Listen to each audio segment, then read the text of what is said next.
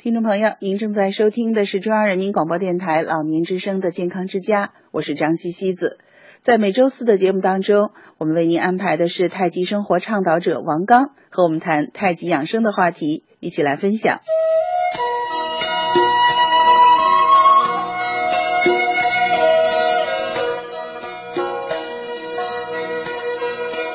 就这本身就是一个太极思维，用文化的方式练拳，嗯这是对呃传统练拳法的一种反正，我觉得要反方向来思考这个事儿。然后对文化人下一句话，就用练拳的方式悟道，这是我们的学的。他其实本身就是太极思维，或者开玩笑说，跑全市面前讲我是最有文化的。游走于天人合一的传统理念和无处不在的现代互联网世界，顺应大自然内在的规律，探寻身心灵的健康。这个我们太极拳之乡人出来的，从来没想过这是个问题，但是真的有很有这个。太极生活倡导者王刚分享太极智慧，学习太极养生。太极就这个意思啊，极还不够，还得加个太啊。它的本意就是太极拳，中国文化就有挺有意思的。你从这个解读，字面意思解读啊，也是对的。从深层次去挖的，柔中带刚，这个四两拨千斤，呃，能打人也是对的。所以我说，你看你，你问我最厉害的拳能打人吗？我说还这还用问吗？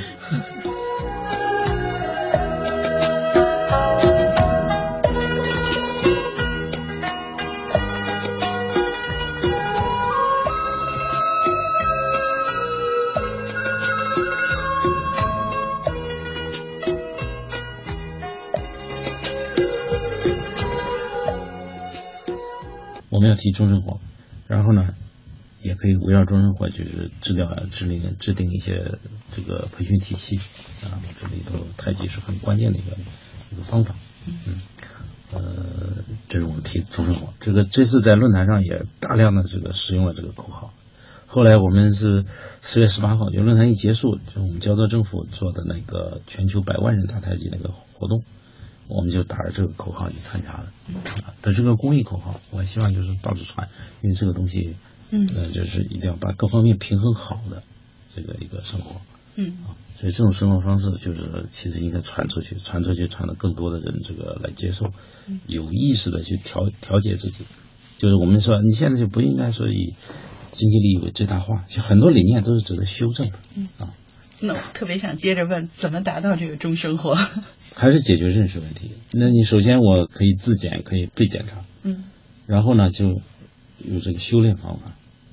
人生不过是一场修行，要找到适合自己的修炼方法，一定要有，就是认识自己的一种方法。这种方法里头，我们嗯，你比方说现在社会上流行的茶道、禅修、这个瑜伽、呃呃徒步，嗯，那个这都是一种修炼方法，太极。是吧？这都是一种修炼方法，但这修炼方法你为什么目标服务呢？你在为中服务，求的是各种平衡服务。中国的智慧会把你导向气，因为中国的智慧，东方智慧最核心的智慧，我觉得和西方的区别就是它找到了一个抽象物，上可以变成心神，下可以变成物，这个这物体很具体，它是所以它就有各种灵动性。然后能更快的帮你恢复它。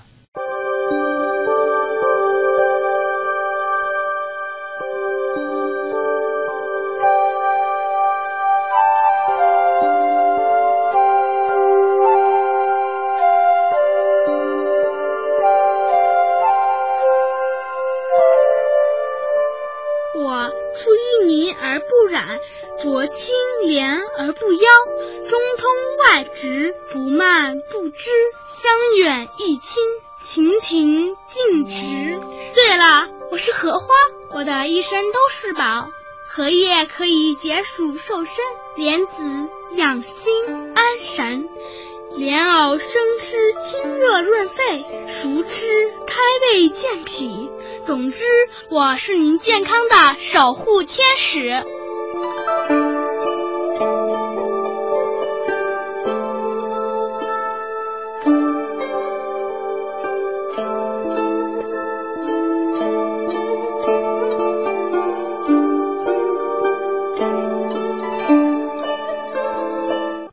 盯着心肝脾肺肾，我们很难认识自己。但是我变成抽象物的时候，我们花一点时间，就就是就就知道啊，我我是这个样子，我哪一块通，哪块不通，哪块不舒服。始终就是在整体上，然后往方向上走对就行了。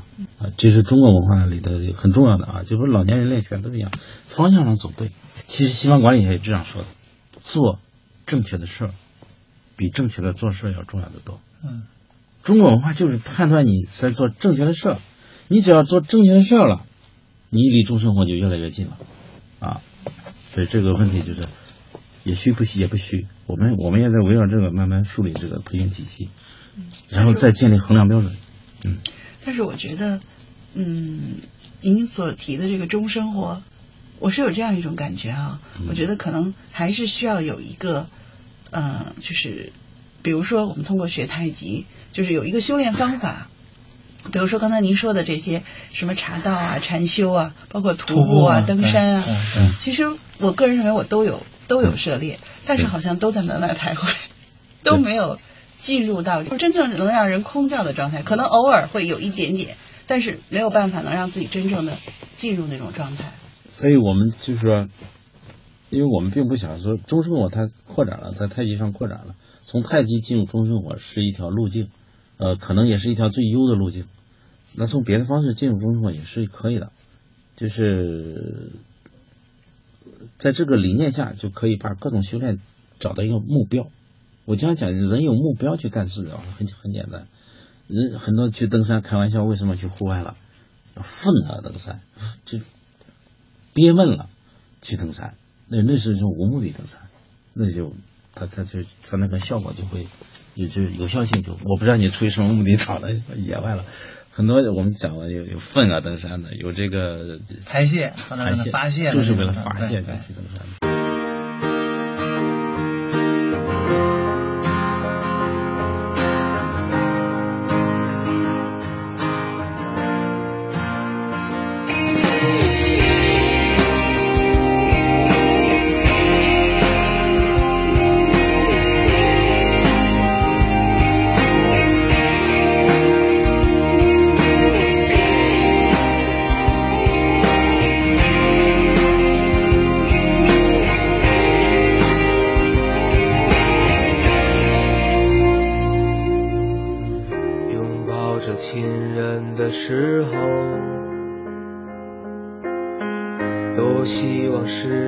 就停止。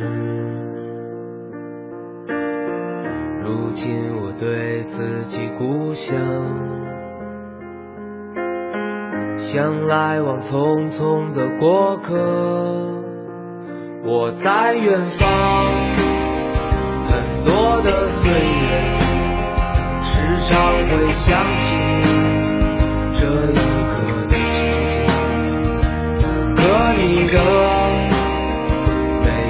个街道，你独有的光彩，你的繁华，我在远方。很多的岁月，总是会想起给予我的一切，你给我的每一次爱情，有幸福有疼痛，成长。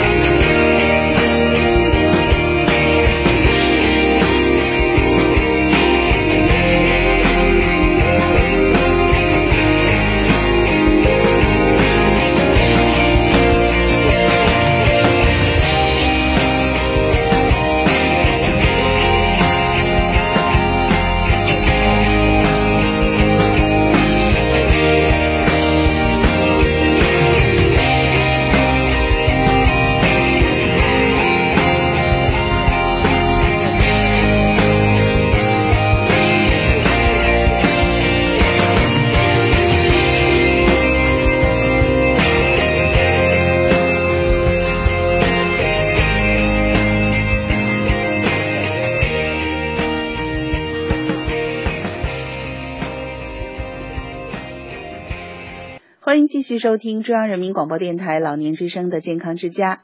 接下来为您邀请到的是北京朝阳医院神经内科副主任医师李淑娟大夫。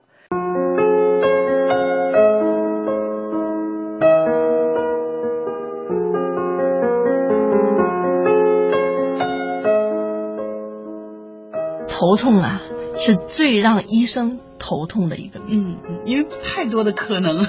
没错，就是从国际上来分四百多种，您要是四百多种。您可能有四百多种原因。对 到底是哪一个呢？对我把这头痛其实也分几大类。心情舒畅，远离头疼。北京朝阳医院神经内科李淑娟大夫教老年朋友理性面对神经性疾病。的困扰，因为毕竟老年人吧，他可能会有一些这些那样的慢性病了，就该产生了。比如说，因为咱们现在老年人六十五岁以上，那么你说心血管病啊，有点胸闷憋气啊，有点这个喘呐、或者有点脑血管病啊，或者高血压、糖尿病，就是在这些慢性病中，他们有时候出不来，嗯害怕了，比如放个支架。我经常有这种，哎呀，放了支架完了，就是自从放支架第二天开始，哎就不行了，就头晕呐、头痛啊，全身都不舒服了。经常是一些，我认为是一些预期的一个焦虑，从这里边出不来，一些慢性病的干扰。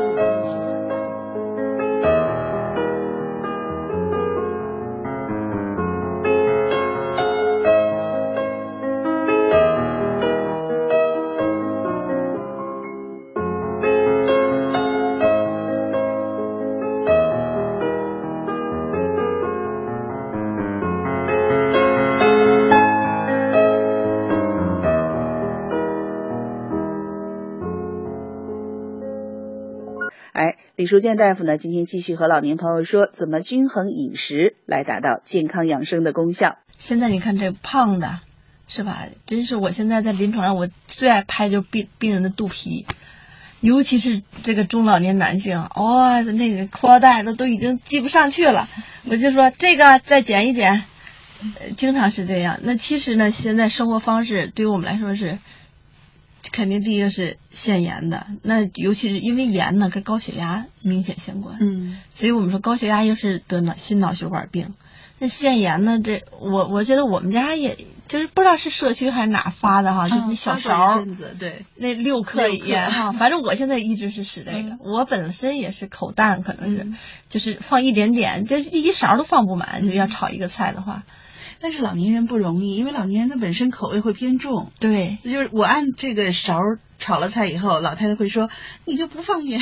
对对，经常有这样的，所以这个也是一个习惯的一个慢慢的改变。”对，包括我原来在东北上大学，那大酱都是那个特别咸啊。对呀，萝卜蘸大嗯酱，大葱蘸大酱，嗯那个真是特别咸，所以逐渐的去改变，包括炒菜。嗯那我们吃惯了这种油炸的或者是多油的，我们要是说放一点点油，从心理上好像有点不愿意接受，这抠门儿，确实觉得不不香啊。香啊，这个，呃，还有一个呢，就是这是油盐，还有一个呢，就是说这种，比如现在说的就是红肉啊、白肉啊，还是大鱼大肉啊，嗯。临床上类的。对、嗯。我们经常也跟这个爸爸妈妈说哈，这个少吃大鱼大肉。李大夫，你这说对了，我现在都一点儿都不吃，嗯这肉我现在基本都快素食了。其实这样也不好，是吧？嗯我们一定要是均衡。人在生病的时候，最忌讳是嗔归心起。这个时候一定要安然顺受，让心安定，然后慢慢调理，健康很快恢复。心安才能气顺，气顺才能除病，否则心急火上，肝气受损，加重病情。心神凝一，那浑身的血气自可健全发挥。我是小鱼，祝爷爷奶奶心安气顺，百病不生。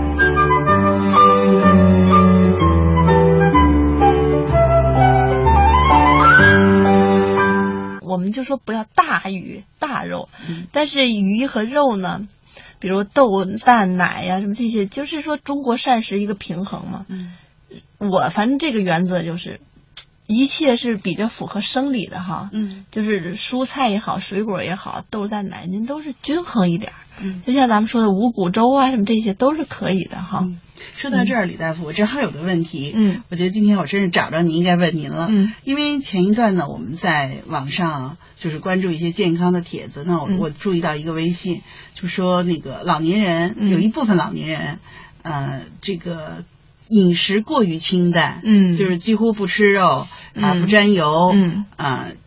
反而是容易造成阿尔兹海默的嗯这样的一个原因，嗯嗯这个说法有根据吗？有，哎必须承认有 为什么呢？其实，呃，我相信很多老年人朋友也听说过一个，就说治疗一个阿尔茨海默病的一个药叫胆碱能类的药。嗯那个胆碱啊，其实就是从这个油，我们也叫胆固醇里边的一个成分。哦，所以说，我们也经常说啊，就说胆固醇现在其实也在争议，就说，呃，我们都说胆固醇高了不好，嗯但是呢，其实胆固醇它是我们人体必须的。嗯比如说我们的激素，雄性激素、雌性激素，包括我们的各种甲状腺激素啊，包括我们的细胞，什么都需要胆固醇。嗯所以说，这个如果胆固醇特别低，比如说是真是一点点都不吃啊、不喝呀，这些也不可以的。嗯，就是说我们老年朋友别走极端，嗯，您别大鱼大肉、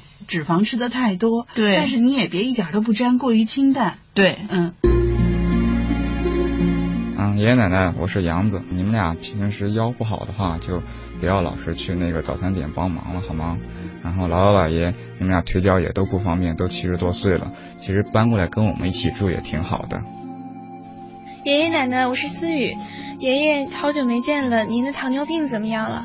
您总是爱操心，其实我们小辈的已经能够好好的照顾自己了。您操了一辈子心，就不要再为我们担心了，好好的享受您的时光。奶奶她也操劳了一辈子，有的时候你们就直接到呃爸爸妈妈那里去吃饭就好了，不要自己再做饭了。虽然我在北京离你们很远，但是我的心永远和你们在一起。奶奶，我是曹红，我希望你注重身体健康，不要老吃剩饭剩菜。我是严丽，爷爷，您最近的血压是不是正常了呢？记得定时测血压。姥姥，我是露露，希望您天气好的时候多出去转转。我给您买的手机，您记得充电，我会经常打电话给您的。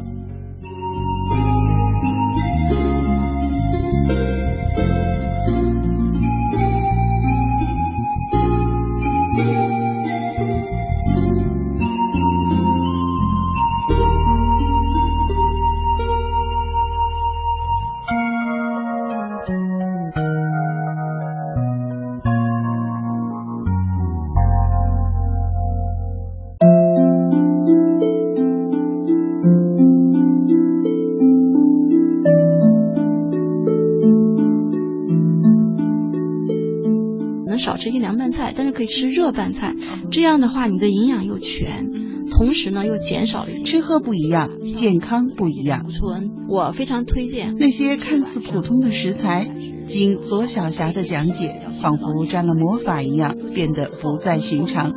到底怎么吃才能更健康？群体在这个时候减少凉拌的，可以吃一些热拌的菜，会比较好。师承著名营养学家张烨，有着深厚的中医知识功底，多年西医营养科的临床经验，更有丰富多样的教学实践。这些呢，尽量一个每周一，左小霞老师教我们怎么吃。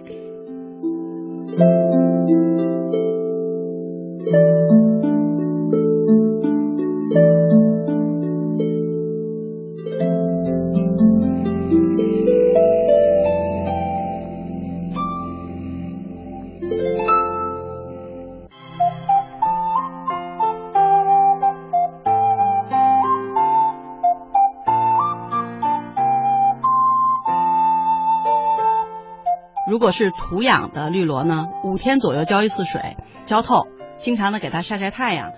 养花种草，提升您的健康指数。每周二，园艺师高小青教您让家变成绿色的花园。如果说有淘米水啊，因为爸爸妈妈都做饭嘛，嗯，可以放一点进去，这样比自来水可能效果会更好。然后还有经常会要把一些老叶子、黄叶子给去除掉，土壤呢就会保持一下湿润就可以了啊。然后像有一些。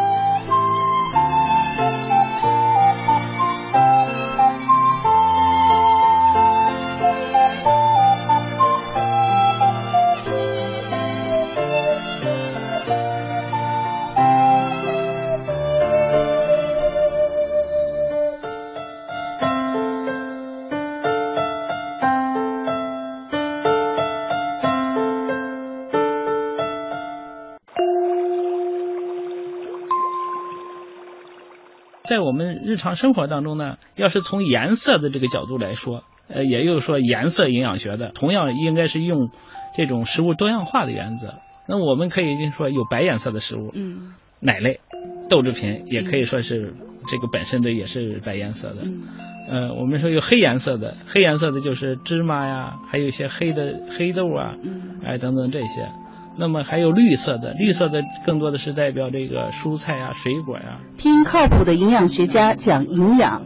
每周三，中国营养学会副理事长马冠生博士教您吃出好气色、好身体。提醒爸爸妈妈，呃，在日常生活当中呢，要做到食物多样，呃，适量的运动，再一个呢，保持心情的舒畅。我想呢，要做到这三点的话呢，呃，每一个人呢都能享受到健康幸福的生活。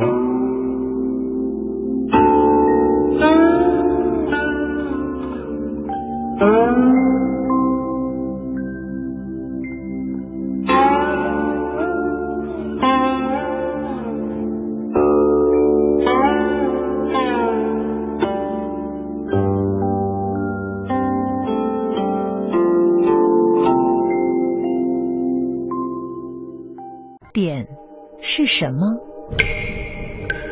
碘是一滴油，是没吃完倒掉的一粒粒蚕豆。点，数学上表示小数部分开始的符号。中国一年餐饮浪费的食物脂肪，相当于一点三亿人一年所需。碘是量词，用于小的或少的，比如多注意点儿，一点点心意。点是计时单位，地球一小时活动在三月的最后一个星期六，八点半到九点半。点是未关紧水龙头落下的一滴水，是干涸大地上的泪水。点是一盏忘关的灯，也是停电后一座黑暗的城。点是我们共同生活的地球。做不了面面俱到，每天珍惜一点点就好。勤俭节约，从点点滴滴做起。讲文明树新风公益广告。岁月在电波中流淌，人生在岁月里升华。中央人民广播电台老年之声，金色好时光。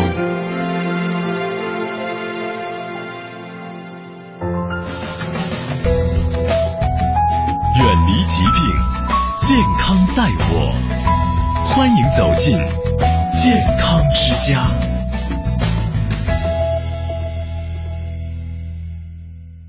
听众朋友，您正在收听的是老年之声的健康之家，一起回到今天的固定栏目，一起走进养生经典《黄帝内经》。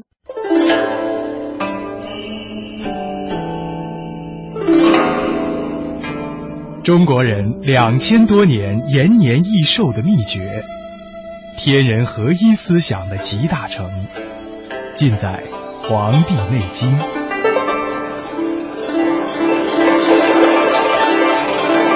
老年之声养生经典，张希伴您读医学典籍《黄帝内经》。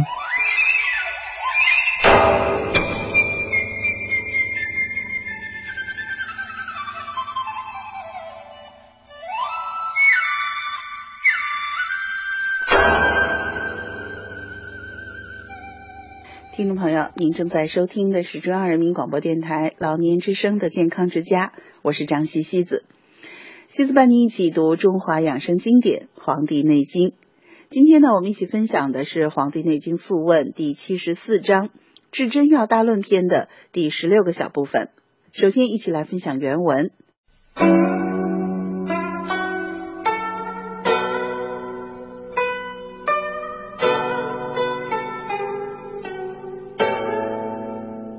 帝曰：“善，治之奈何？”其伯曰：“诸气在泉，风盈于内，治以心凉；佐以苦甘，以甘缓之，以心散之；热盈于内，治以咸寒；佐以甘苦，以酸收之，以苦发之。”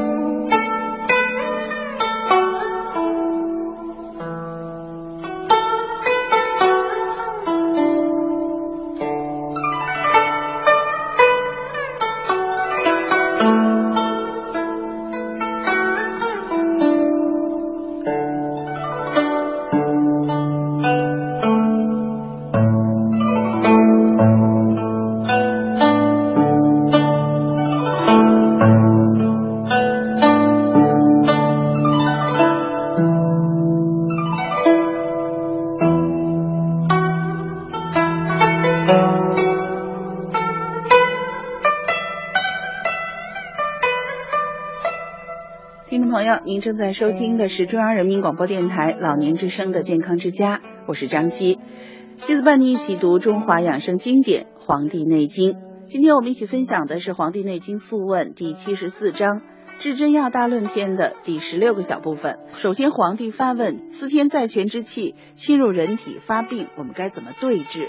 岐伯说呢，凡是在泉之气，风气太过而侵入体内的，主治呢用辛凉药。辅佐用苦甘味的药，用甘味来缓和甘露，用辛味来疏散风邪。热气太过而侵入体内的，主治呢用咸寒的药，佐以用甘苦药，以酸味收敛阴气，以苦药来发泄热邪。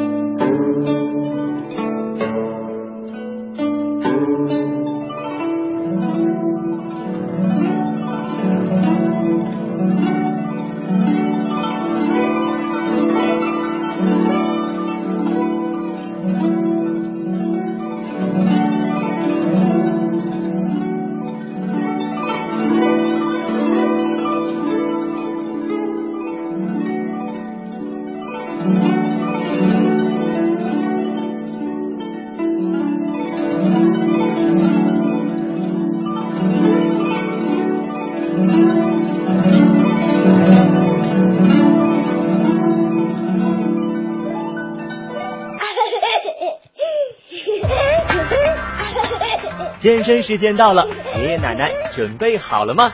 听口令：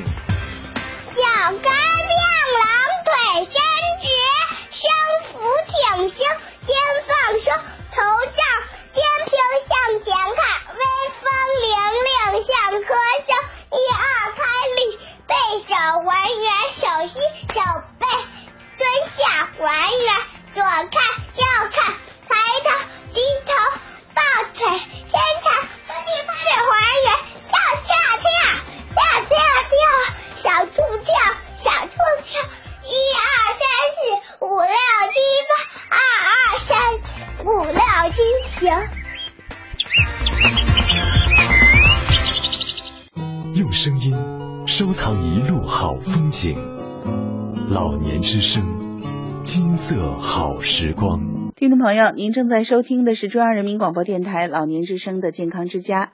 在接下来的节目当中呢，我们为您安排的是北京军区总医院首席营养配餐师于润文老师和您谈营养饮食的话题，一起来分享。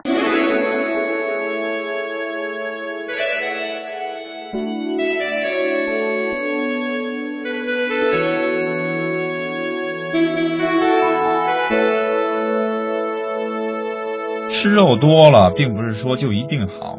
虽然说肉里面含有很多蛋白质、脂肪，还有一些矿物质、微量元素，但是呢，它里面也含有胆固醇比较高。这种胆固醇如果说异常的情况下呢，咱们就应该严格控制膳食当中的胆固醇的摄入量，严格控制。民以食为天。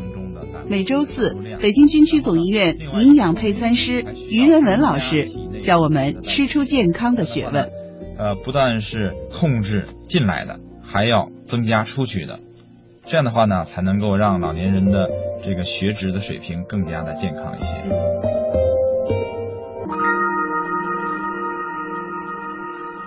鸭肉是有淡淡的腥味的，嗯，经过一炒以后，腥味就没了，嗯，然后这时候呢，需要放开水，嗯，放开水往里面一倒，那么这汤立马就白了，嗯，然后呢，再把薏米和冬瓜放进去，哎，搁在砂锅里面。去炖差不多一个小时。如果说高压锅的话呢，差不多有十到十五分钟就能烂了。嗯。那么出锅的时候调一调味儿，哎，放一点香菜段就行了。嗯。那么这里面呢，不要第一呢，这个不要放味精。嗯。没必要放，因为它出来的就是非常鲜美的味道。第二呢，酱油也不要放。嗯。哎，它出来的像牛奶一样白的汤汁，非常的香。嗯。而且呢，最主要的一点。这种食物呢是非常均衡营养的食物，也叫一菜平衡式的食物。嗯，想想看，这个薏米呢熟了以后，它会膨胀的比较大。嗯，它可以当主食吃。嗯，里面有主食了，有肉了，还有菜。嗯，对吧？冬瓜又是菜，你还可以撒一点枸杞子。枸杞呢，在夏天的时候也可以适当的多吃一点，夏天的时候可以养肝明目。可以去火，嗯，而且枸杞当中的叶黄素、玉米黄素、胡萝卜素的含量又非常高，它可以保护老年人的啊眼底的黄斑，预防黄斑病变，哎，它也有很好的帮助。嗯，那么这种食物呢是非常传统的，可是有些人呢还是不想吃肉，对吧？嗯，那我就最后告诉大家一个比较好的小妙招，就是怎么熬绿豆汤。绿豆汤很多人熬完了以后，绿豆汤就变红了，嗯，变红了，它只有解暑的作用。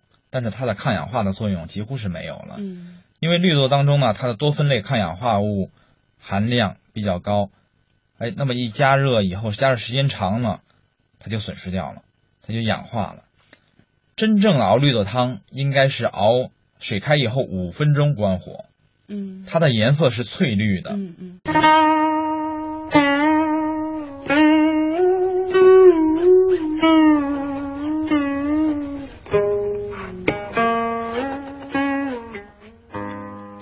在松静的状态下，慢慢深呼吸，就能体会到人和天地精微之气的交换。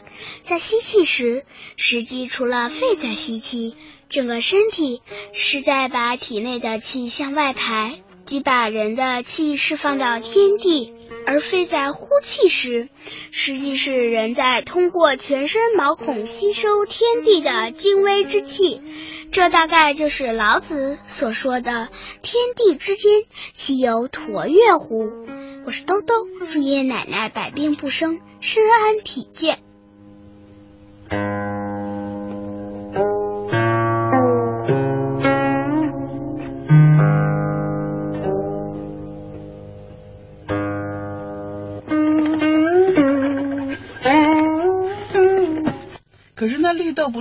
绿豆不乱的话，你可以晚上接着熬粥喝，这没问题。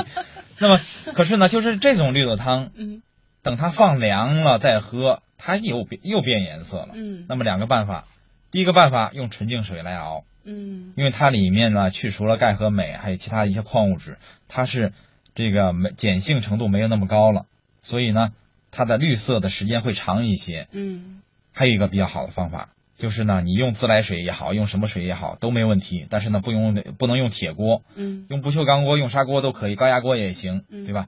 就是在熬绿豆汤出锅的这个那一刻之前，哎，放上一片柠檬，哦，差不多半公分厚一片柠檬，嗯，一小片就行。对，因为柠檬里面维生素 C 还有一些有机酸的含量比较高，它也有抗氧化的作用，嗯。它会让这个绿色持续的时间非常长。嗯嗯可是如果说你们家趁钱，然后呢就扔一个柠檬进去，那这绿豆汤就废了，不是酸，而是因为绿色一点都没了，变成白开水的颜色了。哦，所以呢，这个只要一片柠檬就足够了。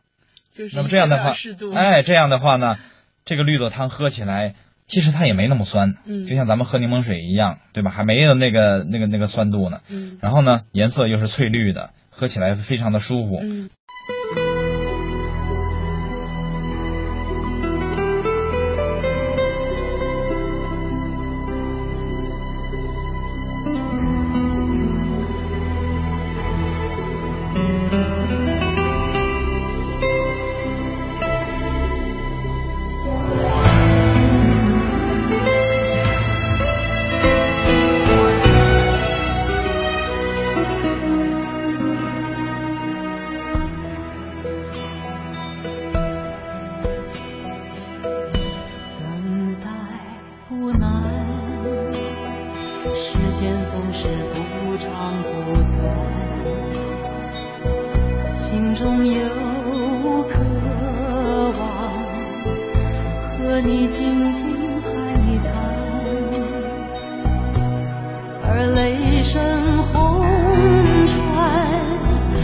让人心慌意乱。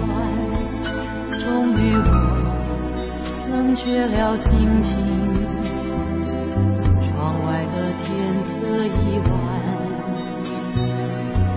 开口之前，泪光已在眼里旋转。你无波的心情，比我的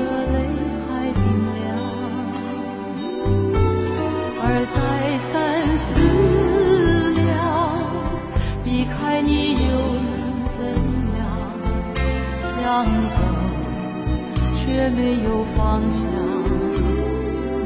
迷乱在狂想的路上，夜那么长，足够我把每一盏灯都点亮。守在门旁，换上我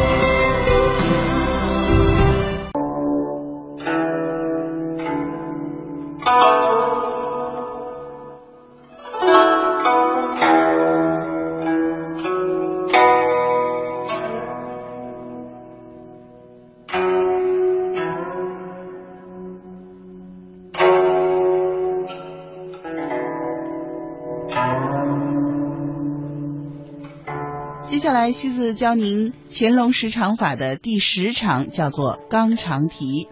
哎，这就是我们俗称的提肛的动作了。中医呢又把它叫做搓骨道。怎么做呢？首先呢，我们采取平躺的姿势，或者是正襟危坐的姿势，或者盘坐的姿势都可以。然后呢，让自己全身放松，身体周正，缓缓的吸气，在吸气的同时呢，提肛，连同会阴一起上升，有点像忍住大便的样子。呃，如果有可能的话呢，停留上几秒钟，然后呼气的时候慢慢放松，反复操作，让小腹产生温热感。每天呢，最好能做上三次。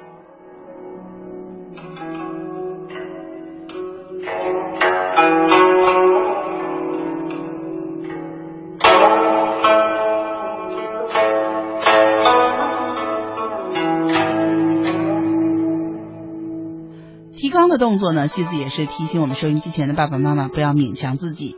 呃，您可以停留上十秒钟，但是也可以。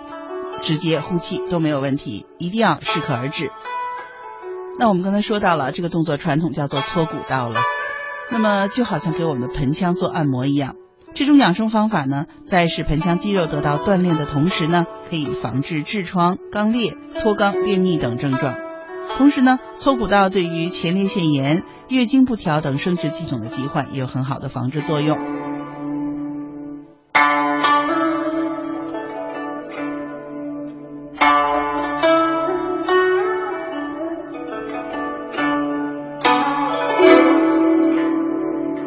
经常自觉的收缩舒张肛门的括约肌，可以促进腹部周围的血液循环，补充肠道的元气，对于痔疮啊、便秘啊、大便失禁以及前列腺增生等疾病都有显著的防治作用。提肛呢，也可以随时随地的进行，您很快就会感觉到提肛带给您的功效的。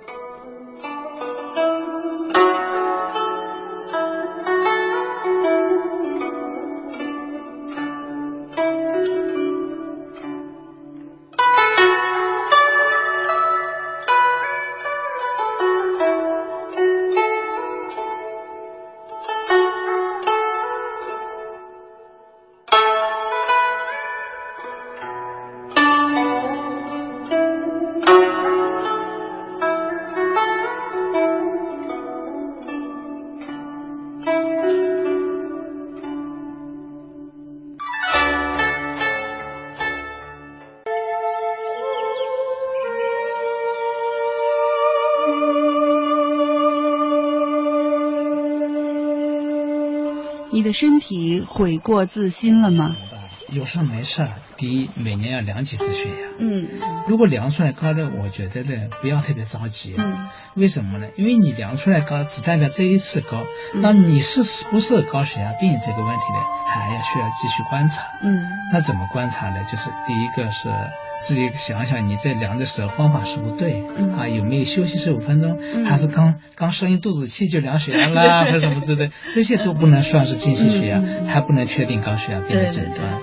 第二一个，北京西园中医院钟敬柏大夫告诉我们，让我们的血压恢复正常的三个法宝：锻炼体力活动。这体力活动目前来说呢，是对我们高血压最最重要的一个预防措施。啊。所以我们一旦发现血压高点，你就做两件事情，一个呢再量量，第二个呢还是原来活动少的还加强一些活动。啊，就是我们适当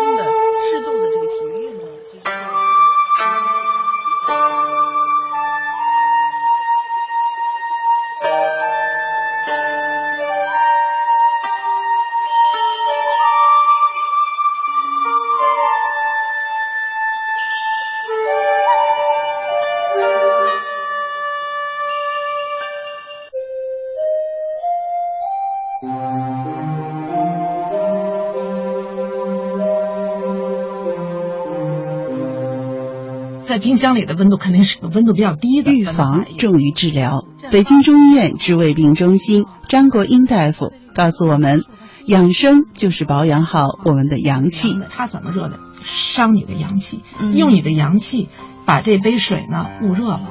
老人的话本来就阳气不足，你看这老吃这种凉的食物也好，这种冷饮也好的话，更加伤您的阳气。这个阳气呢是它本来是来应该养你的，然后你这样的话伤你的阳气的话，就对你的身体呢是有一个损伤。